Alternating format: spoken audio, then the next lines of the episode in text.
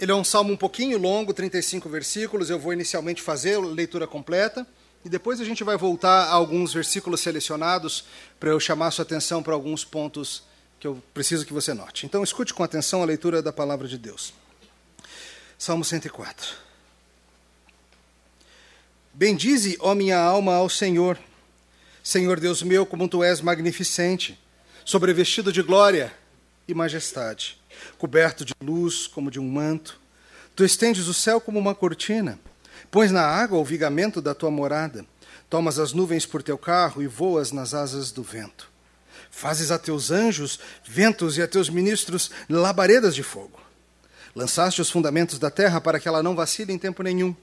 Tomaste o abismo por vestuário e a cobriste, as águas ficaram acima das montanhas. A tua repreensão fugiram, a voz do teu trovão bateram em retirada. Elevaram-se os montes, desceram os vales, até o lugar que lhes havia preparado. Pusestes as águas divisa, que não ultrapassarão, para que não tornem a cobrir a terra. Tu fazes rebentar fontes no vale, cujas águas correm entre os montes, dão de beber a todos os animais do campo, os jumentos selvagens matam a sua sede. Junto dela tem as aves do céu o seu pouso, e por entre a ramagem desfere o seu canto. Do alto da tua morada regas os montes, a terra farta-se do fruto de tuas obras. Fazes crescer a relva para os animais e as plantas para o serviço do homem, de sorte que da terra tire o seu pão, o vinho que alegra o coração do homem, o azeite que lhe dá brilho ao rosto e o alimento que lhe sustém as forças. Avigoram-se as árvores do Senhor e os cedros do Líbano que ele plantou, em que as aves fazem seus ninhos. Quanto à cegonha, a sua casa é nos ciprestes. Os altos montes são das cabras montezinhas, e as rochas os refúgios dos arganazes. Fez a lua para marcar o tempo, o sol conhece a hora do seu ocaso. Dispõe as trevas e vem a noite, na qual vagueiam os animais da selva. Os leõezinhos rugem pela presa e buscam de Deus o sustento. Em vindo o sol, eles se recolhem e se acomodam nos seus covis. Sai o homem para o seu trabalho e para o seu encargo até à tarde. Que variedade, Senhor, nas tuas obras! Todas com sabedorias fizeste, cheia está a terra das tuas riquezas. Eis o mar, vasto, imenso, no qual se movem seres sem conta, animais pequenos e grandes. Por ele transitam os navios e o monstro marinho que formaste para nele folgar. Todos esperam de ti que lhes dê de comer a seu tempo. Se lhes dás, eles o recolhem. Se abres a mão, eles se fartam de bens. Se ocultas o rosto, eles se perturbam. Se lhes cortas a respiração, morrem e voltam ao seu pó. Envias o teu espírito, eles são criados, e assim renovas a face da terra. A glória do Senhor seja para sempre. Exulte o Senhor por suas obras. Com só olhar para a terra, ele a faz tremer. Toca as montanhas e elas fumegam. Cantarei ao Senhor enquanto eu viver. Sim, cantarei louvores ao meu Deus durante a minha vida. Seja-lhe agradável a minha meditação. Eu me alegrarei no Senhor. Desapareçam da terra os pecadores, e já não subsistam os perversos. Bendize a minha alma ao Senhor. Aleluia. Oremos. Senhor, nós pedimos que nesta manhã o Senhor nos acalme os corações e nos dê coragem para estarmos atentos à leitura da tua palavra e à sua pregação. Abençoa-nos com ela em nome de Jesus. Amém. Todos nós somos seres criativos. Sim, todos nós. Mesmo que você não se julgue lá muito criativo, você é. Deus te fez assim. Quer uma prova disso? Se eu chamar seu nome aí agora, você imediatamente vai começar a tentar imaginar o que, que eu tenho para te perguntar. Fulano, e você vai, o que, que eu fiz? Será que foi aquilo que eu fiz na piscina? Será que foi alguma coisa que ele viu fazendo no quarto? O que, que eu fiz? O que, que eu fiz? A gente já começa a imaginar situações, porque nós somos seres dotados de criatividade. E como que a gente se relaciona com as coisas que a gente criou? Alguns de vocês aqui levam muito jeito para arte. Já compuseram música, já pintaram quadros, já fizeram várias coisas artísticas de mover o coração e arrepiar a pele. Outros de vocês são criativos de outras formas. Alguns de vocês são criativos na cozinha, por meio da culinária. Alguns de vocês fritam pastel de forma perfeita. fica aquele pastel sem defeito algum, a medida certinha de óleo e tudo. Outros de vocês são capazes de arroubos culinários mais avançados, dignas de masterchefs mesmo, doces e salgados. Gente que tem uma habilidade dada por Deus para fazer coisas gloriosas na cozinha. E eu sei que há arte nisso também. E é bom fazer, eu sei que você que gosta de cozinhar, cozinha pelo prazer mesmo, mas é bom quando as pessoas apreciam, não é? Outros de vocês mostram o seu poder criativo de outras maneiras, por meio de projetos no trabalho, por meio de formas de ensinar seus filhos, por um novo sistema de controle de gastos, por um novo plano de vendas, por uma nova campanha de marketing, por um novo projeto de expansão ou compra de uma empresa, por uma planilha, por uma apresentação. E todos nós temos em comum a forma que nós queremos que a nossa criatividade seja tratada. Nós queremos que apreciem aquilo que a gente se esforçou em criar. Dois, que não apreciem a ponto de ignorar quem fez. Todos nós somos assim. Hoje o Salmo 104 fala da obra criativa de Deus. E Deus ama essa obra. Ele fez e ele disse que era boa. E como que a gente deve se relacionar com ela? Apreciando o que ele fez. Apreciando sem deixar de apreciar ainda mais o artista criador. Esse salmo fala muito sobre a obra desse grande Criador. E nós vamos estudar as formas que Deus espera que nós entendamos e nos relacionemos com o mundo que Ele fez. Hoje, em resumo, no Salmo 104, nós vamos ver que devemos amar e cuidar da glória de Deus na criação, mas adorando somente ao próprio Deus. Esse é o resumo. Devemos amar e cuidar da glória de Deus demonstrada na criação, mas adorando apenas o Criador. A gente vai ver isso em alguns pontos. O primeiro deles é o seguinte: Deus gloriosamente se mostra na sua valiosa criação. Veja, o Salmo traz para a gente uma figura muito vívida de como toda a ordem criacional de Deus é gloriosa. Não sei se você percebeu, mas o Salmo segue, de certa forma, a ordem criacional do próprio livro de Gênesis, não repetindo passo a passo, mas ele menciona, assim, as ideias diversas que estão lá também. Ele fala de luz, ele fala do firmamento e os céus sendo estabelecidos, ele fala, ele fala dos montes sendo elevados, dos vales sendo rebaixados, ele fala da água sendo colocada no seu lugar, ele menciona os seres celestiais, ele fala sobre o firmamento no verso 5, de 5 a 9 ele explica a divisão de terra e água, no verso 8 ele traz essa linda imagem de Deus falando e arrumando as cadeias de montanha por meio de erguer algumas e baixar os vales. Ele menciona a vegetação, ele menciona os luzeiros, aí do 19 ao 23. Ele fala sobre vários tipos de criatura, claro, não toda a diversidade criada, mas uma variedade. Ele fala sobre nós, seres humanos. E o que, que a gente tira disso? A gente tira algo muito simples: que Deus estabeleceu o mundo e ele intencionalmente o fez com essa ordem que existe. Deus não fez um mundo que funciona independente dele no automático. Ele fez um mundo organizado mas um mundo que depende dele constantemente. E a criação, queridos, a criação divina ela é intrincada, ela é complexa, ela é belíssima. O salmista, sem todo o estudo da ciência moderna, mas ele já tinha aqui um entendimento muito interessante acerca de como as partes funcionam entre si. Você notou, por exemplo, algumas relações? Nos versos 10 e 11, ele fala sobre as fontes de água que rebentam no vale, elas correm entre os montes, elas dão de beber para os animais do campo e assim por diante. Ele entende algo já do ciclo da água. Ele sabe, verso 14, que a relva foi feita e as plantas servem de alimento para os animais, além de servir ao homem para tirar seu sustento. Há uma relação entre essas coisas. É uma relação projetada por Deus a água que desce do monte, que vai para o campo, os animais que se alimentam dela. É o Senhor Deus que organizou dessa forma. E é algo que deve nos fazer pausar e refletir. Deus criou esse mundo e fez uma relação bem complexa entre as diferentes partes do universo, seja no nível macro, as galáxias, as estrelas, as supernovas, as anãs, anãs brancas, os buracos negros, essas coisas que a gente precisa de anos-luz para medir, seja a perfeição do mundo micro as coisinhas que dentro, das células e o nosso DNA e as estruturas atômicas e as estruturas subatômicas, tudo isso é relacionado, tudo isso se encaixa, tudo isso é parte da gloriosa explosão de criatividade que é a criação divina. John Stott, comentando esse salmo, diz o seguinte: a maravilhosa adaptação que Deus fez dos recursos da terra para as necessidades dos seus habitantes e vice-versa. E note que a mente humana foi criada por Deus com a capacidade para investigar esse funcionamento, para entender como são essas coisas. E o salmista está fazendo isso no Salmo. Nós somos a imagem de Deus na terra, como a Bíblia nos ensina, e nós temos uma função que nos é única. Os pandas não têm essa função, os koalas não têm essa função, as morsas não têm essa função e nem os anjos.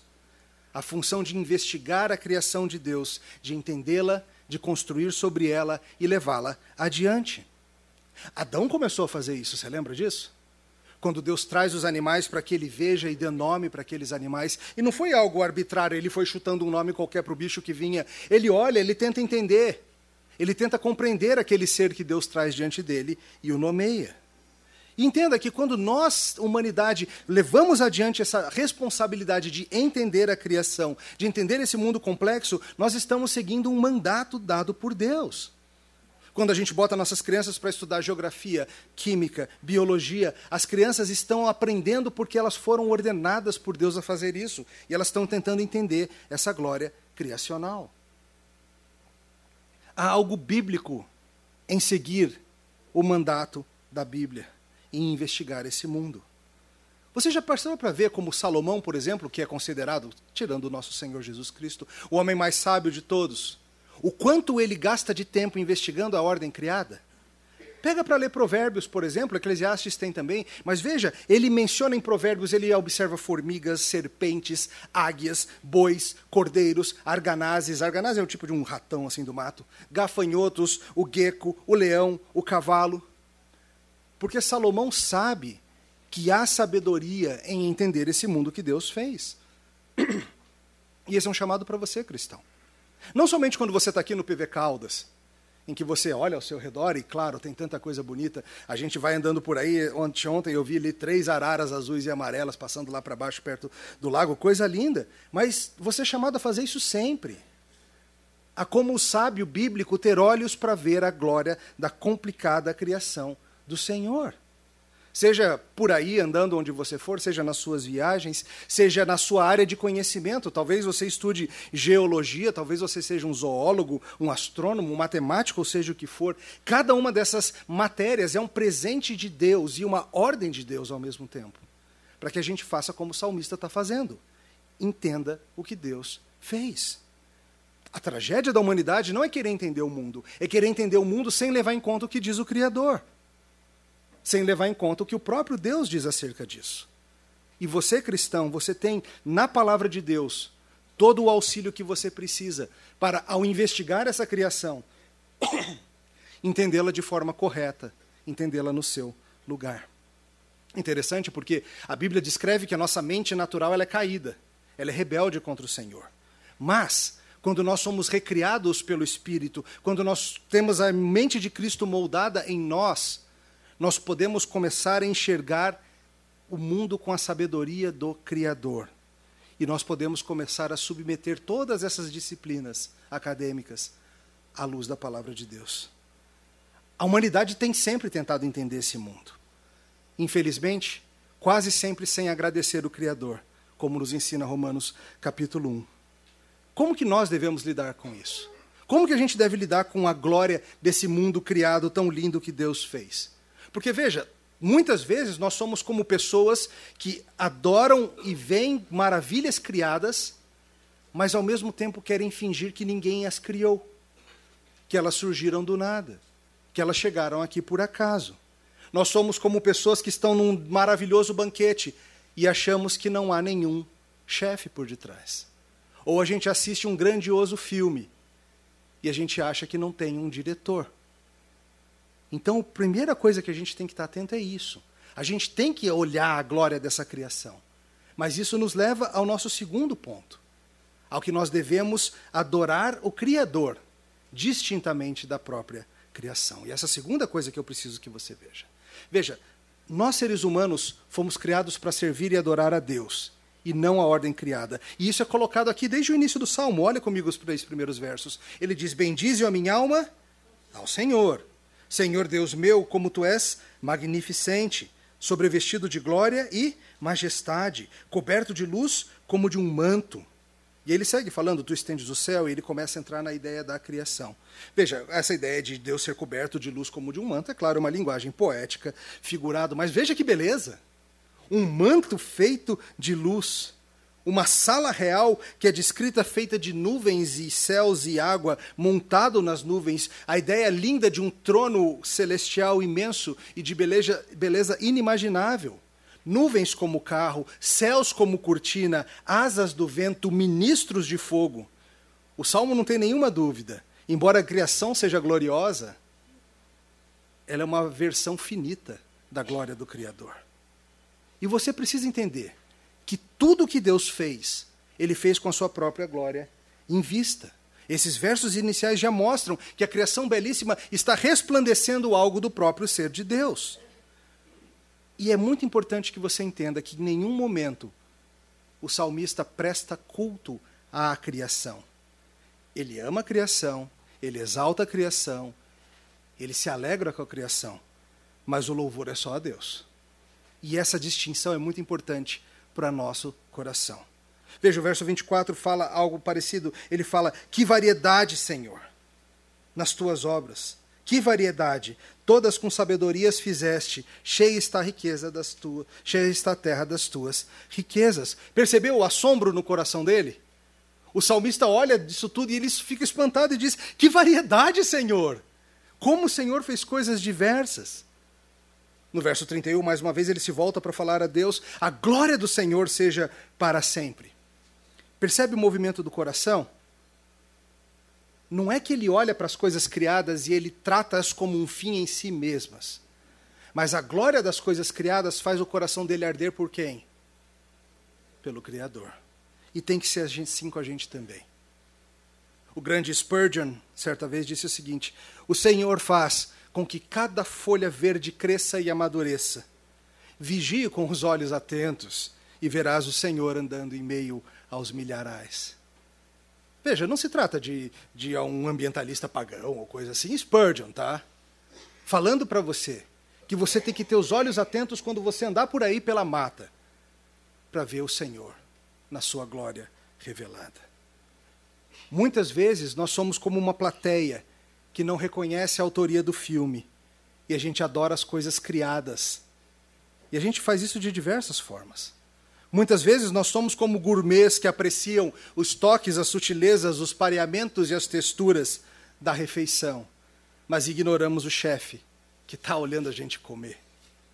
Sabe, essa é a confusão do paganismo, de muito do que o pessoal chama de monismo panteísta. Calma, é só uma expressão, não é nada demais. É a ideia de que Deus e o universo são a mesma coisa. Você já deve ter ouvido isso por aí de que tudo é Deus, a criação é o próprio Deus, de que não há separação entre Deus e a sua criação, e que ao nos conectarmos com a criação, a gente se conecta com Deus. Várias das religiões orientais vão por essa linha, o hinduísmo ensina algo assim, Brahman é o cosmos e tudo que existe, nós somos parte deste universo, existem deuses, mas são parte da criação. O Zen budismo vai por essa linha também, afirmando que, no final das contas, o verdadeiro iluminar da mente é a compreensão de que todas as coisas são as mesmas. Vários dos movimentos de ressurgimento pagão recente vão nessa linha. Toda a adoração a Deus à terra, todo o ressurgimento de Wicca e coisas assim. E essa é a confusão do paganismo. O paganismo olha para essa maravilha e atribui divindade a elas. Veja, nós devemos afirmar a santidade da criação, a gente volta a isso já já. Mas isso é diferente de divindade da criação. Pegou essa ideia? Santidade da criação, as coisas são santas para Deus. Isso é diferente da divindade da criação. Mas o paganismo faz isso. O paganismo olha o trovão e chama de Thor. O paganismo olha o sol e dá outros nomes. O paganismo olha a lua e chama de Artemis, de Jaci, seja o que for. Ele atribui divindades aos elementos naturais, ao mar, ao fogo, aos planetas. Ele olha os planetas e ele chama um de Mercúrio, um de Marte, o deus da guerra, um disso e um daquilo, e assim vai.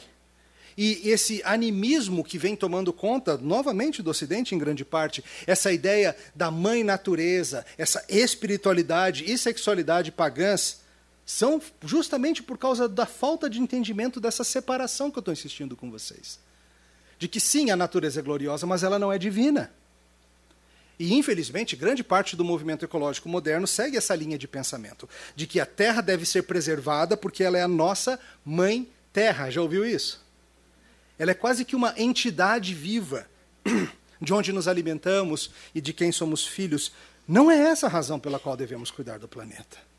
Não é essa a razão. Eu vou dar a razão já já, mas não é essa. Por que, que as pessoas fazem isso?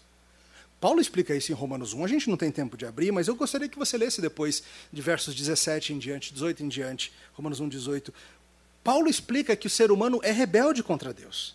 Que as evidências da existência de Deus estão em todas as coisas que foram criadas. Mas o homem, por ser pecador, ele não quer se dobrar diante de Deus. Então ele pega as coisas criadas e coloca-as no lugar do Criador ele adora as coisas criadas como se elas fossem o próprio Deus. A lua impressiona a gente. Será que alguém fez a lua? E tem alguém que fez, mas ele é grande e santo e nós não somos. Então vamos adorar só a lua mesmo. Vamos adorar o fogo, vamos adorar a cobra, vamos adorar o que for. E felizmente, o Senhor Deus interviu enviando o seu filho amado.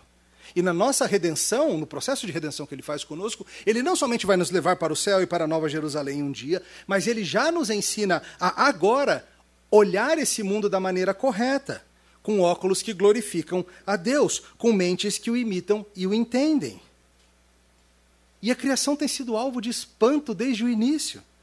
Você consegue imaginar como foi esse ato de Deus dizer haja luz e começar a aparecerem coisas? É interessante, o livro de Jó descreve esse momento, lá no capítulo 38.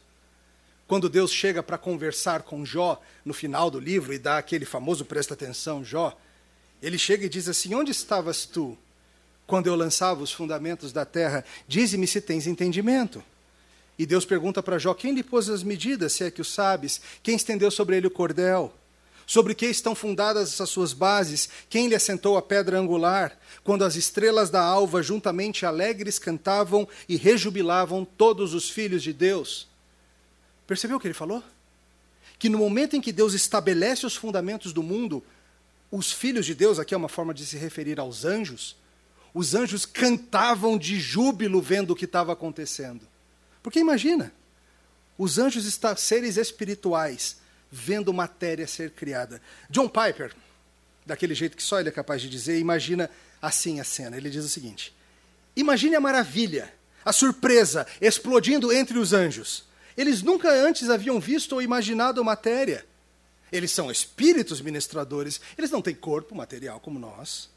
Quando Deus trouxe substância material à existência, com toda a sua inacreditável variedade e qualidades visuais totalmente inéditas, isso era totalmente desconhecido aos anjos. Deus tinha inventado tudo. Não era como se, quando mostra um novo quadro pela primeira vez, que é feito de cores e tintas, que a gente já é familiar. Foi algo totalmente, inimaginavelmente novo. E a resposta dos anjos é de rejubilar, gritar de alegria. Queridos, o resumo desse ponto é esse. Há uma criação gloriosa. Os anjos ficaram assombrados quando Deus fez o que fez. Você não anda por aí mais assombrado, sabe por quê? Por causa da corrupção do teu coração. Se você tivesse um coração sem nada de pecado, você, como anjos, andaria por aí assombrado, sem adorar a criação, mas como o salmista faz, elevando glórias ao nome do Criador pelo que você vê por aí. A boa notícia é que se você é filho de Deus, se você foi redimido por Cristo, por meio da obra que Ele está fazendo em você, você pode começar já agora a tirar essas escamas dos seus olhos por meio de espírito e palavra e entender melhor a glória do que está ao teu redor. E assim a gente vai para o nosso terceiro ponto. Deus gloriosamente sustenta. Deus gloriosamente se alegra na criação. E por isso a gente deve fazer o mesmo. Veja, Outra verdade muito importante aqui no Salmo é de que a criação é valiosa em si mesma, não apenas no que ela nos serve. Isso é algo que confunde muito o povo de Deus. Vamos começar vendo o seguinte: Deus criou um mundo repleto de diversidade que não é necessária para a existência. Você já parou para pensar nisso? Se Deus quisesse, ele não poderia ter criado um mundo com uma única espécie de ave? Podia. Mas Deus criou essa infinidade de passarinho. Acho que Deus gosta muito de passarinho. Ele podia ter criado apenas uns quatro tipos de inseto. Um mais assim, grandinho, um menorzinho, um compridinho e um fininho, alguma coisa assim. Ele podia ter feito dois ou três mamíferos, uns dois répteis, um anfíbio, sapo tá bom, e os humanos. E mais, ele podia ter feito nós humanos todos iguaizinhos, não podia? Não era obrigatório ter toda essa diversidade de pele, de cabelo, de formato, de altura, de olhos, de nariz e tudo mais. Deus poderia ter feito o mundo inteiro ser uma grande floresta tropical ou um cerradão. Ele podia ter organizado o planeta para funcionar assim. Não era necessário fazer ilhas tropicais, territórios antárticos, desertos, tundras, pântanos, florestas ou o que fosse, mas ele quis fazer assim, com diversidade incompreensível. Milhões de espécies de peixes, insetos, anfíbios, aves, mamíferos, bilhões de seres humanos. Quantos somos hoje no mundo vivos? Para lá de 7 bilhões, cada um diferente do outro. Por que, que Deus fez isso? Porque Deus se glorifica e se alegra nessa gloriosa diversidade. E veja, o salmista traz uma préviazinha disso para a gente. Você notou quantos bichos diferentes ele mencionou ao longo do salmo? Ele, ele falou de entre bichos e, e, e, vegetais, ele falou sobre cedros, que são árvores grossas e fortes, ele falou sobre ciprestes, ele falou sobre cegonhas, sobre cabras, sobre leões, sobre o arganaz. Ele mencionou até um tal de monstro marinho aí que a gente nem sabe direito o que é. Ele cita alguns, ele faz referência a outros, e o verso 24 e 25, que a gente já mencionou, traz o espanto do salmista. Que variedade, Senhor! Que variedade! O verso 25 traz uma reflexão breve sobre o oceano. Ele diz: Olha o mar, imenso, vasto, no qual se movem seres sem conta. Transitam os navios e o monstro marinho que nele que formaste para nele folgar. Deus criou diversidade. É interessante que no que diz respeito a gente também foi assim. O verso 15 em diante indica algumas coisas, 14 em diante indica algumas coisas que Deus fez para nossa provisão. Veja, ele fala do pão que vem da terra, ele fala do vinho que alegra o coração do homem, ele fala do óleo que traz frescor para nossa cabeça, ele fala do pão, e ele mostra essas coisas todas como projetadas por Deus para nos servir. E aqui eu preciso que você entenda de uma vez por todas a seguinte questão: essa criação, ela tem valor em si mesma ou ela tem valor apenas naquilo que ela nos serve? Entenda, o valor da criação não é apenas naquilo que ela serve o homem. Ela tem valor intrínseco, porque ela é demonstração da glória de Deus. Veja, em Gênesis 1, quando Deus vai criando o mundo, o que é dito no final de cada dia? E viu Deus que isso era bom. Deus só diz que o mundo é bom quando o homem aparece em cena? Muito antes de nós aparecermos, Deus já está olhando para essa criação e falando: Eita, mundo bom! Esse mundo é bom. O Salmo 104 reforça essa ideia. Como diz um estudioso, ele explica o seguinte: o Salmo 104 insiste que as criaturas não humanas têm seu valor independente de nós. As montanhas são valiosas para as cabras, os cedros são valiosos para as cegonhas, e o mar é valioso para o monstro marinho. A criação é valiosa nela mesma. Muitos de nós cristãos, a gente erra nisso, a gente acha que Deus fez esse mundo só para o nosso serviço, mas não é. É também. Os versos 10 e 11, por exemplo, nos indicam que as fontes do vale, que os rios que vêm por aí, eles servem para quê? O que, que diz o verso 11? Dão de beber a todos os animais do campo. Deu sede de falar sobre isso, você dar um gole aqui. Entenda, quando Deus criou o rio, Deus não tinha só nós em mente. Deus criou os rios com os jumentos selvagens e todos esses outros animais em mente. Quando ele fala das árvores, ele fala que os, quem faz seu ninho neles? Nas árvores? As aves. Quando Deus projetou a árvore, não foi só para a gente usar, foi para as aves poderem fazer ninho também. Os versos 27 em diante mostram algo muito belo. Olha só que coisa linda. Todos esperam de ti que lhes dê de comer a seu tempo. Se lhes dás, eles o recolhem. Se abres a mão, eles se fartam de bens. Se ocultas os rostos, o rosto, eles se perturbam. Se lhes cortas a respiração, morrem e voltam ao seu pó. Olha que ideia linda. Os animais estão andando por aí, de quem que eles esperam receber o sustento? De Deus. É claro, eles não têm entendimento intelectual que nós humanos temos, Mas em algum nível que a Bíblia descreve, os bichos andam por aí confiando na mão do Senhor.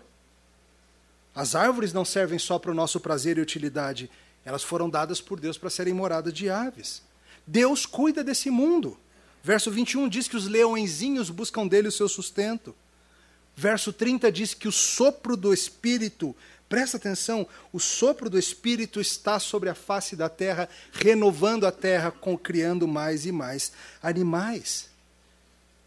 E o verso 31 traz algo que talvez você nunca tenha pensado. Olha só o que ele diz. A segunda metade. Exulte o Senhor por suas obras.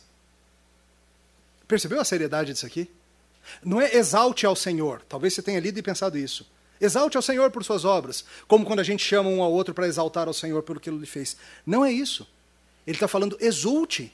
E quem deve exultar? Deus. O salmista está falando, Senhor, exulte, alegre-se, regozije-se nas suas obras. Entenda, esse não é um pedido de alguém que diz, puxa vida, quem sabe Deus vai olhar essa terra e achá-la bonita, né? Não, não. Esse é um pedido de quem tem certeza de que quando Deus olha o mundo que ele fez, desde o princípio ele diz: Isso é bom. De novo, talvez seja um choque para você pensar nesses termos, porque você está acostumado a pensar que a criação existe para te servir. Mas eu preciso que, à luz desses versos, você pense no seguinte: expanda teu pensamento e entenda o seguinte. Deus se regozija nas aranhas criando as suas intrincadas teias. Foi ele que bolou essa ideia de teia. Deus se regozija nas baleias jubarte migrando dos mares do sul para a costa brasileira todo ano. Deus se regozija no movimento dos cometas, indo de lugares inimagináveis para lugares que a gente nunca sonhou. Deus se regozija nas cadeias de carbono que compõem o teu corpo, tão organizadas por Ele mesmo. Deus se regozija em lava jorrando de vulcão, mostrando algo do seu poder. Deus se regozija na interação tua com o teu cachorro, mostrando algo de quem você foi feito para ser.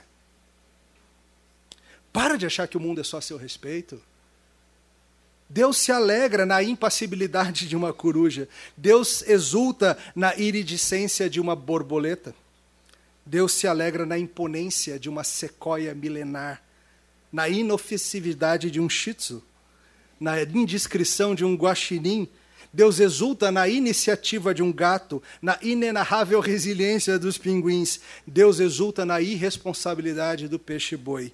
Deus exulta na indefinição do ornitorrinco na implausibilidade do narval e até na inteligência do orangotango. O Senhor teu Deus exulta nessas coisas. É melhor que você comece a aprender a fazer o mesmo. Deus ama, Deus se alegra, Deus exulta com a sua criação. Spurgeon, de novo. O leitor, ele no livro ele diz: O leitor já andou por uma floresta de grandes árvores e sentiu reverência que atinge o coração dentro da sublime catedral da natureza? Então se lembrará de ter sentido que cada pássaro é santo por habitar em meio a tão sagrado ermo. Aqueles que não conseguem ver ou ouvir a Deus, exceto em edifícios góticos e no meio do som dos órgãos e a voz de um coral, não serão capazes de entrar na sensação que faz com que almas simples e não sofisticadas ouçam a voz do Senhor Deus andando entre as árvores. Deus exulta na sua criação. Esse era o nosso terceiro ponto. O quarto ponto é: o que, a gente faz então à luz disso? Se Deus ama e se glorifica na criação, a gente deve cuidar dela. Esse é o nosso quarto ponto. Veja, nós somos o ponto alto da criação, nunca se esqueça disso. Nós somos a única parte do que Deus fez que é chamado de sua imagem e semelhança. E Deus colocou-nos na responsabilidade de cuidar desse mundo. Lembra, Adão recebeu a missão de cultivar e cuidar do jardim. Como seus representantes, a gente tem que fazer o que ele chama a gente para fazer. Nós temos, temos de ser cuidadosos ao lidar com esse mundo. Não só porque o mundo é valioso em si mesmo, mas porque Deus lida cuidadosamente com o mundo e Deus nos colocou encarregados disso. De novo, não é que a gente deve cuidar da natureza porque ela é nossa mãe ou algo assim. Nós temos uma razão muito superior a essa. Nós temos a seguinte razão, e infelizmente a igreja de Cristo tem sido tímida para falar acerca disso, com medo de soarmos panteístas, com medo de soarmos gente do paganismo que mistura criação e criador, a gente fica tímido e não fala. Mas nós somos chamados a lidar com esse mundo como teatro da glória de Deus. Deixa eu exemplificar para você de uma forma interessante. Você lembra qual é o terceiro mandamento? Não tomarás.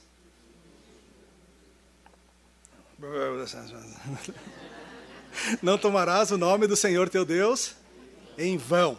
É, na nossa tradição, na tradição é, reformada, o, o, Catecismo de Westminster, que é um dos que explica o que a gente crê, ele descreve o seguinte: o terceiro mandamento proíbe que a gente faça um mau uso de qualquer coisa pela qual Deus se revela. Quando Deus fala, não tome meu nome em vão, ele não está falando só da palavra Yahvé ou algo assim, mas tudo aquilo no que Deus põe seu nome. Deus põe seu nome no seu livro, por exemplo. Esse livro carrega o seu nome e a gente tem que ser reverente com esse livro santo. Mas sabe de uma coisa? Onde mais a Bíblia nos ensina que Deus se revela, que Deus coloca o seu nome? Na criação.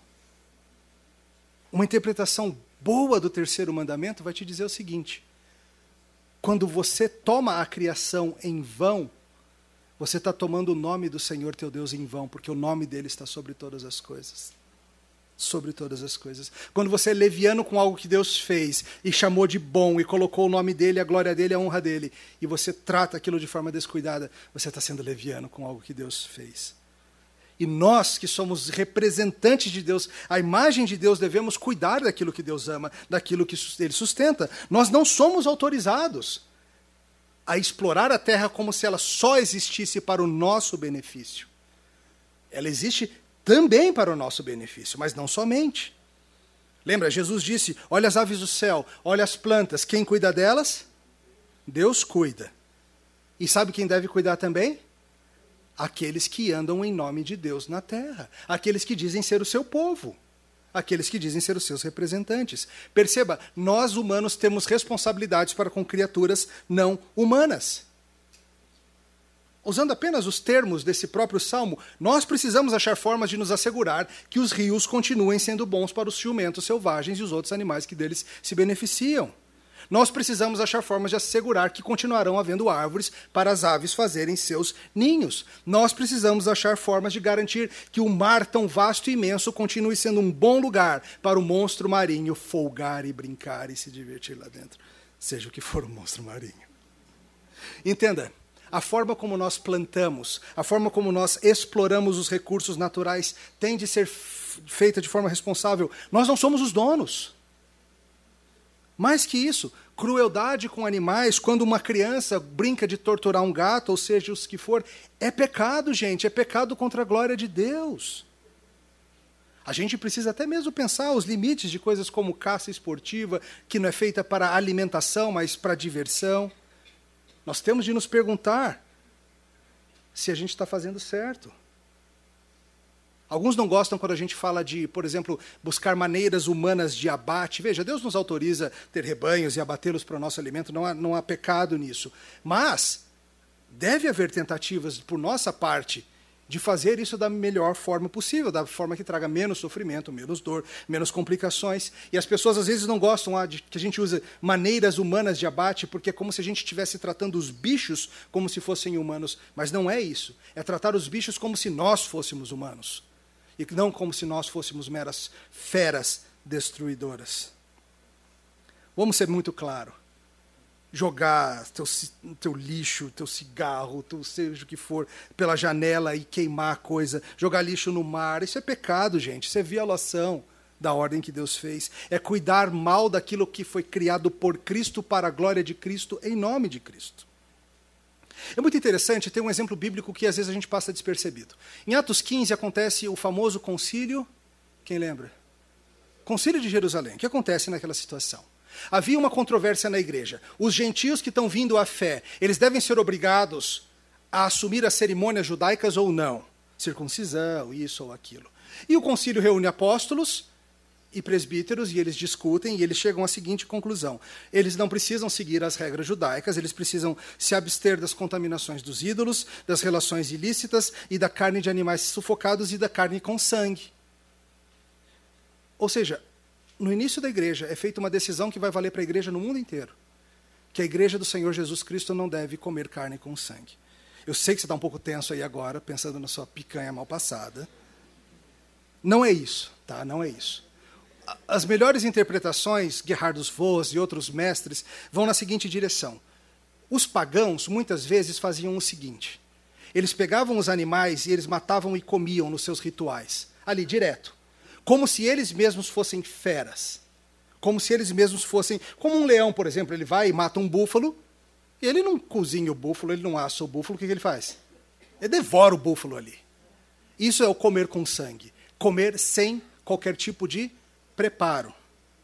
O que Deus está proibindo é que nós, seres humanos, ajamos nesse mundo como se nós fôssemos meras feras, leões, tubarões ou o que fosse, que matam e comem sem entendimento. Nós não podemos ser assim, porque nós temos um profundo entendimento do significado e valor de toda e qualquer vida.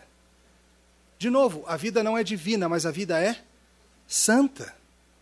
E quando nós nos alimentamos de um animal que Deus criou, nós somos gratos a Deus por isso. E nós devemos respeito nessa situação.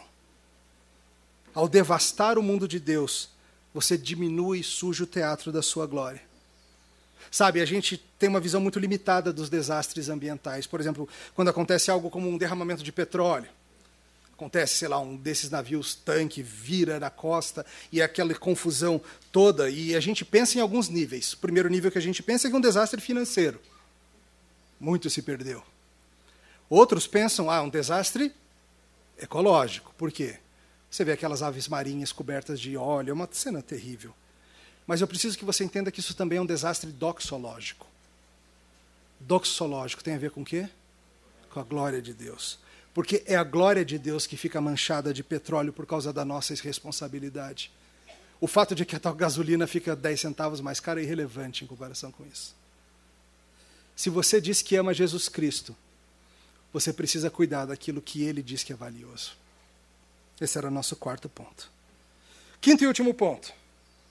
A criação cristocêntrica vai ser restaurada por Deus. E aqui a gente tem grande esperança. Você sabe, né, que a criação é cristocêntrica? Paulo explica isso lá em Colossenses 1:16, ele diz: "Pois nele foram criadas todas as coisas, nos céus e sobre a terra, as visíveis, as invisíveis, sejam, sejam tronos, sejam soberanias, principados, potestades, tudo foi criado por meio dele para ele. O nosso pecado mudou não somente a relação entre nós e Deus, e não somente a relação entre nós, seres humanos, mas a própria relação com a criação foi afetada. Você lembra disso? Deus fala naquela situação da queda que, o, que a terra iria nos resistir, que com o suor do nosso rosto a gente ia granjear o pão, que agora a terra produziria cardos e abrolhos, ervas daninhas. Aquilo que seria fácil a nossa relação com o mundo, agora ficou difícil por causa do pecado. Um dos grandes pregadores da história, um homem chamado George Whitfield, certa vez ele disse o seguinte num sermão, ele disse: "Sabem por que que os animais os animais selvagens rosnam e se enfurecem contra você? Porque eles sabem que você é inimigo do criador deles." Uou! Como assim? Sabe por que, que os animais selvagens rosnam para você? Porque eles sabem que você é inimigo do Criador deles. Entenda, a única parte da criação que é descrita como inimiga de Deus é a humanidade. Os peixes não são inimigos de Deus. Os tigres não são inimigos de Deus. A inimizade entre homem e criação é resultado da nossa queda, do nosso pecado. E o apóstolo Paulo reflete sobre isso lá em Romanos capítulo 8, quando ele fala sobre os resultados da queda. Para começar, ele fala que a morte entrou no mundo. Lembra, o mundo não foi feito para ser um cemitério, mas ele se tornou um grande cemitério por causa do nosso pecado. A gente não sabe os detalhes, mas o texto bíblico nos fala que a criação está sofrendo como que engeme em dores de parto, esperando o alívio. Pensa nisso. Paulo diz que a criação toda está gemendo, esperando o alívio final e ela foi sujeita a esse estado de vaidade, como diz o texto, não por causa do que ela fez, porque ela não pecou, mas por causa do que nós fizemos. É muito interessante esse perdido do verso 35 nesse contexto. Olha comigo, olha o que ele diz. Desapareçam da terra os pecadores e já não subsistam os perversos. Percebe? Ele passa um salmo inteiro refletindo sobre a criação. E no final o que, ele pede? Para que os pecadores sumam dessa terra. Por quê? Porque essa é a parte que está destoando. Quando ele olha para esse mundo glorioso, tem algo que não encaixa tem algo que destoa. E não são os tubarões e não são nem os ornitorrincos que não encaixam. Sabe o que, que não encaixa, o que, que destoa desse mundo glorioso descrito no Salmo 104? Tenho más notícias para você. O que destoa somos nós. A parte rebelde contra Deus. Nós somos o que há de errado com o planeta. Nós somos o que há de errado. O cuidado da criação que deveria ser feito por nós é desprezado. Essa é mais uma área em que nós pecamos e falhamos miseravelmente. Você precisa saber que, mesmo que você o tenha traído e maltratado, algo que ele é tão caro, ele enviou seu filho para te resgatar. Você precisa entender que a obra de Cristo em teu favor tem a ver com isso aqui também. Que um dos tipos de pecado pelo qual Cristo morre na cruz do Calvário é para nos resgatar desse tipo de pecado. E o resgate envolve mudar esse mundo. Um dia ele vai refazer o mundo inteiro. Enquanto ele não faz esse mundo inteiro novo, o povo do Senhor precisa demonstrar esse tipo de coisa. Você conhece, por exemplo, o, o texto de Provérbios 12, 10? Eu vou ler para você, anota aí para você aprender. Provérbios 12, 10 diz o seguinte: O justo atenta para a vida dos seus animais. Mas o coração do perverso é cruel. É interessante, né? Às vezes as pessoas falam, ah, os direitos dos animais surgiram agora, não sei o quê. Olha provérbios, gente. Olha o que ele diz: se um homem é justo, ele cuida das necessidades do seu animal. Quem é cruel é o homem perverso, é o homem que não conhece a Deus. Se Cristo está redimindo esse cosmos, isso precisa ser demonstrado na forma que o seu povo age em todas as esferas da vida. Há uma história muito interessante no avivamento do país de Gales. Talvez vocês saibam, aquele país, em certo momento da sua história, passou por um famoso avivamento e Evan Roberts era um dos que pregava em 1904 por lá. E à medida que o Espírito moveu sobre aquela nação, e muitos e muitos e muitos foram transformados, multidões não paravam de ir às igrejas, a comprar Bíblias, a se arrepender e mudar de vida. Ladrões abandonavam sua prática de roubo e se tornavam trabalhadores. Dívidas antigas e já esquecidas eram pagas, Bíblias eram vendidas como nunca haviam sido vendidas antes na história daquele país. Essas são algumas evidências de que de fato era um avivamento genuíno. Agora eu preciso que você escute esta evidência aqui. O país de Gales, é, na parte ocidental da Inglaterra, para o ocidente, era um dos grandes produtores de carvão mineral. E nas suas minas de carvão, você sabe muito bem que são utilizados animais de carga.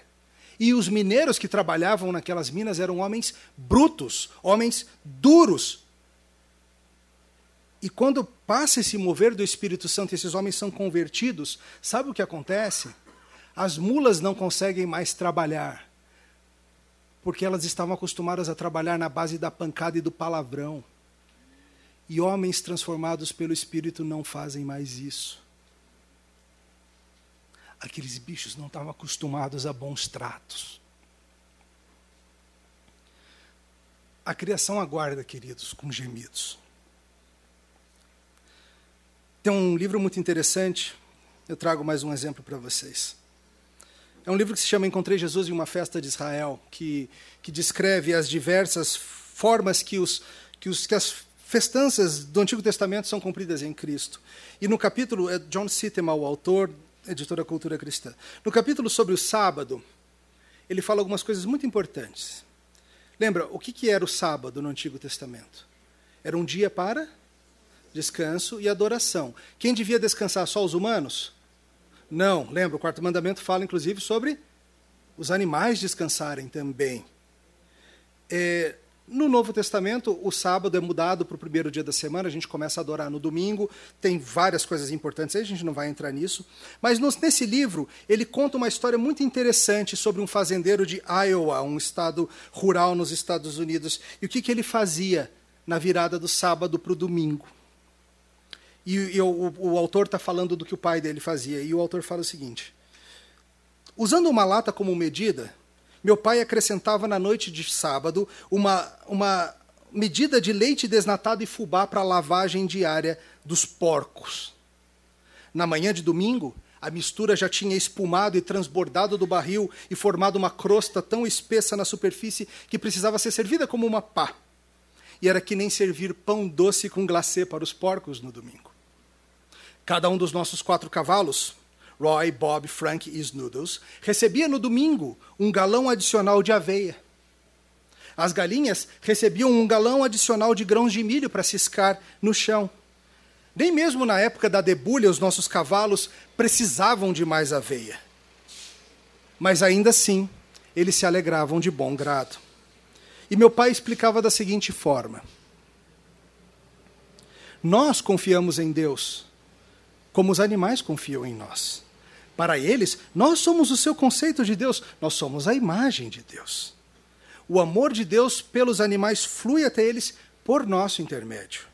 Como conhecerão o amor de Deus se nós não lhe mostrarmos? Como saberão distinguir o dia do Senhor dos outros dias? De que outro modo nós podemos lhes fazer um belo agrado, senão por melhor alimento? Eles gemem, filho, aguardando o sábado eterno, junto com o resto da criação no seu próximo domingo, faça um carinho especial no seu bicho. Diz para ele que o domingo final está chegando.